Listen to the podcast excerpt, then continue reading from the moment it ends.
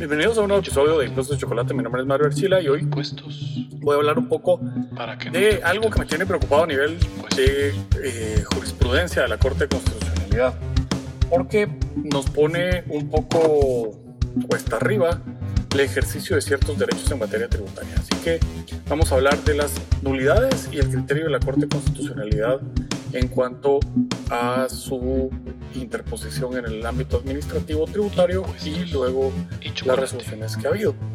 Así que no se vaya a ningún lado, mientras tanto suscríbase, dele clic a la campanita, mándele este video a todos sus eh, conocidos que tengan en algún momento la necesidad de enfrentarse a SAT porque los está fiscalizando, porque les va a ser muy, muy útil, y a esos equipos y personas del equipo contable que reciben las notificaciones de SAT para que no dejen pasar el tiempo. Así que no se vaya a ningún lado, esto es impuestos y chocolate. Bien, antes de empezar también les quiero comentar que tenemos eh, en el VIP, para el, para el Patreon VIP, estamos eh, dando siempre que hay un webinar, les estamos dando al VIP la entrada gratis y a los del Benjamin Franklin les estamos dando descuentos en esos webinars. Para el mes de marzo no tenemos ahorita ninguno eh, previsto porque sabemos que están en cierres y eh, mucha gente pues eh, que sigue este podcast y este canal de YouTube está involucrado en esos cierres, por lo que hasta el mes de abril vamos a tener el siguiente webinar. ya les quería decir esto, así que vamos ahora ya con el, con el tema. La Corte de Constitucionalidad ha dicho en sentencias que los requerimientos de información no, son susceptibles de impugnación por medio del eh, remedio nulidad en el que el Código Tributario establece. Y él ha dicho que ni siquiera se les debería dar trámite en algunos casos, porque el requerimiento de información lo hace la Administración Tributaria en ejercicio de sus facultades. Pues creo ahí que la Corte Constitucional comete eh, primero dos graves errores, eh, pero enormes errores en, su, eh, en sus fallos, porque vamos, vamos con, con el primero.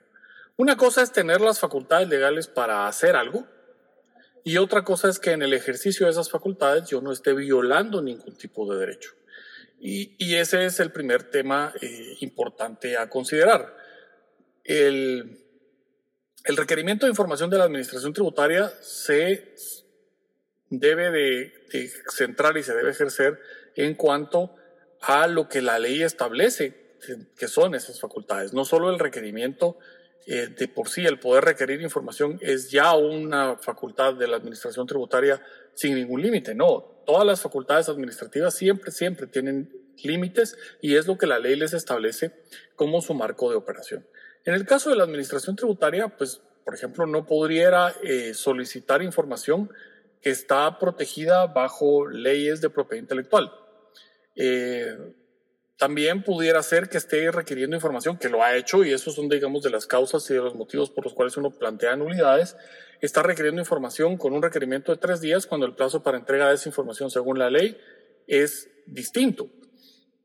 Y por lo tanto, pues evidentemente lo que procede es eh, la defensa como tal. Ese requerimiento de información no cumple con la ley. Y al no cumplir con la ley, no puede decirse que está haciéndolo en ejercicio de sus facultades. Tiene las facultades para requerir, sí, siempre y cuando esté dentro de los parámetros de la ley en los que se enmarca esa facultad. El Código Tributario establece cuáles son los elementos de la fiscalización y ahí es donde está contenido en los requerimientos de información, ahí es donde deberían de venir.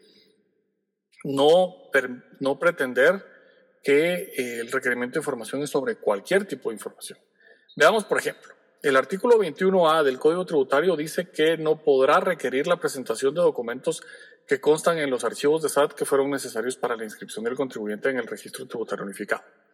Dicho esto, ¿qué hemos encontrado del otro lado? Que hay algunas gerencias que lo primero que ponen en los requerimientos que presente la escritura constitutiva de las patentes, el DPI del representante legal. Y esos son exactamente los documentos que necesito para inscribirme en el RTU, que dice el 21A que no me los pueden pedir. Por eso es que el ejercicio de la facultad ahí estaría fuera de ley y está violando específicamente el artículo 21A en uno de sus numerales. Eh, también teníamos y también tenemos requerimientos de información que piden eh, la formulación de productos, lo cual eh, puede ser una fórmula secreta y no puedo por lo tanto darles la formulación de, de productos. En algún momento el superintendente dijo que estaban buscando una reforma legal en la que se iba a incluir esta eh, o, quitar esta limitante de la propiedad intelectual y que no se puede invocar derechos de propiedad intelectual eh, o secretos comerciales, etcétera, que es parte de la propiedad intelectual, para no entregar la información. O sea, veamos que el superintendente en esas conferencias de prensa ha aceptado que existe un límite de la administración tributaria respecto a eh, secretos eh, comerciales que son parte de propiedad intelectual, entre, entre otro tipo de propiedad intelectual. El, por lo que se requiere entonces que se establezca y que se haga una reforma legislativa. Dicho esto, es, sería totalmente eh, ilógico que un requerimiento de información no pueda ser atacado de ilegal si la misma ley tiene esos límites. Y entonces cae de su propio peso que no es cierto que el hecho de que la administración tributaria tenga facultades para requerir información, estas automáticamente todo lo que pida está dentro de sus facultades. Eso no es cierto y por lo tanto ese es el primer grave error que la Corte de Constitucionalidad ha cometido eh, en los últimos años. ¿Cuál es el segundo grave error? El segundo grave error es procedimental, porque ha dicho que en el ejercicio de esas facultades no procede la nulidad, sino que el procedimiento administrativo como tal. No hay procedimiento administrativo eh, adicional a la nulidad y la enmienda para atacar requerimientos de información. El Código Tributario tiene el procedimiento de verificación, que es cuando me corren audiencia, me dan 30 días como tal. Y el requerimiento de información está fuera del procedimiento de audiencia. El requerimiento de información es un paso previo. Si yo no ataco el requerimiento de información, como tal la administración tributaria obtiene la información o me sanciona por resistencia a la acción fiscalizadora. Ese es el camino que tengo si no lo ataco. si me dice que no lo puedo atacar, sino que tiene que ser dentro del procedimiento, tendría que esperar que me corra audiencia para decir que obtuvo la información de manera ilegal. Y por lo tanto, esa audiencia está basada en información ilegal que no debió haber tenido. pero el tema es que no me, me requirió información que no le debía haber entregado nunca. El Código Tributario sí regula la nulidad de la enmienda administrativamente y la nulidad está regulada específicamente para violaciones de ley, violaciones constitucionales. Por lo que, eh, y dice que, y eso es procesalmente, que es cuando no corresponde interponer recurso de revocatoria. O sea que un, recurso, un requerimiento de información no tiene eh, posibilidades de discutir si había recurso de revocatoria. Y la otra posibilidad que habría es que se discuta directamente en un contencioso administrativo, porque sería una resolución automáticamente definitiva, y eso no puede ser.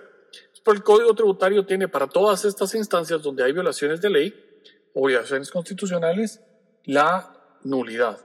Adicionalmente tiene la enmienda. Y la enmienda es para violaciones de procedimiento. El, y la, administración puede violar el procedimiento como tal y lo hace muchas veces, viola el procedimiento en cuestiones, y, y les digo, nos ha pasado que, por ejemplo, se salta el periodo de prueba y notifica la confirmación de los ajustes al día siguiente, dos días después de haber evacuado la audiencia, cuando hay un periodo de prueba posterior. Entonces, esas eh, violaciones de procedimiento, que también son violaciones constitucionales porque es una violación al debido proceso, se atacan vía eh, la nulidad o la, enmienda como tal. evidentemente, en esta violación hay una confirmación del ajuste, que es una confirmación de ajuste ilegal, y lo que procede es revocatoria y se hace ver, pero digamos, existe la violación de procedimiento. También pudiera existir la violación del, procedimiento eh, como tal cuando uno propone algún tipo de prueba y se niegan a realizarla y notifican la denegatoria de esa prueba. Nunca notifican la denegatoria de la prueba, simplemente se consume el periodo de prueba y no hay ningún pronunciamiento al respecto. Y mientras no haya resolución, uno la pudiera atacar vía enmienda, diciendo no se pronunció al respecto de la prueba, no me la denegó, viola un artículo del procedimiento de notificaciones, el viola el debido proceso, procede la nulidad de la enmienda, porque no hay resolución que confirme el ajuste para el cual pueda atacar, porque no hay resolución todavía, pueda atacar vía revocatoria. Entonces, la Corte de Constitucionalidad ha cometido ahí, como les digo, dos er-, errores graves. Uno es el simplemente decir que un requerimiento de información la administración lo hace en uso de sus facultades legales. Eh, es una facultad legal requerir, pero el contenido del, requerimiento de información no necesariamente corresponde a la ley. Y el segundo es un, un error procedimental porque la nulidad de la enmienda está específicamente establecida en el Código Tributario. Y el artículo 21A también dice que es derecho del, del contribuyente ejercer los eh, recursos que tiene a su disposición conforme la legislación y los medios de defensa. Y la nulidad de la enmienda es uno de los medios de defensa eh, como tal. Está específicamente establecido en el Código Tributario y por lo tanto debe ser observado y debe permitirse su ejercicio eh, por los tribunales, principalmente por la Corte de Constitucionalidad. Espero que la Corte de Constitucionalidad oiga este video analice y rectifique ese erróneo criterio, porque con ese erróneo criterio eh, también se ha permitido abusos de la Administración Tributaria en requerimientos de información que han terminado en procedimientos judiciales en los que se busca certificar lo conducente por no entregar información cuando se está solicitando información que no corresponde o información que no es obligatorio tener y por lo tanto eh, no debería de poderse requerir porque no la tengo por qué tener y en otros casos porque se está pidiendo información fuera de ley.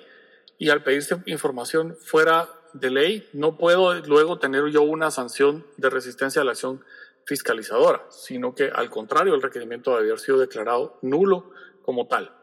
Eh, el criterio de la nulidad de la enmienda es bastante reciente. La Corte Constitucional tenía una historia de jurisprudencia avalando las nulidades y las enmiendas a favor de los contribuyentes desde el año 2000 eh, y no sabemos eh, necesariamente por qué cambió. Sabemos por quién cambió, pero no sabemos por qué cambió y no sabemos el, por qué se mantiene actualmente ese criterio que no tiene sustento como ya fue explicado. El, gracias por su tiempo, gracias por estar aquí hasta el final del video y no olvide suscribirse, darle clic a la campanita, pasárselo a todos sus amigos y los espero en todas las redes sociales, impuestos y chocolate o impuestos y choco. ahí estamos en Twitter, en Facebook, en Instagram y siempre van a encontrar más de algo que les pueda interesar en materia tributaria. Hasta luego, mi nombre es Mario Archila. Impuestos para que nos degustemos.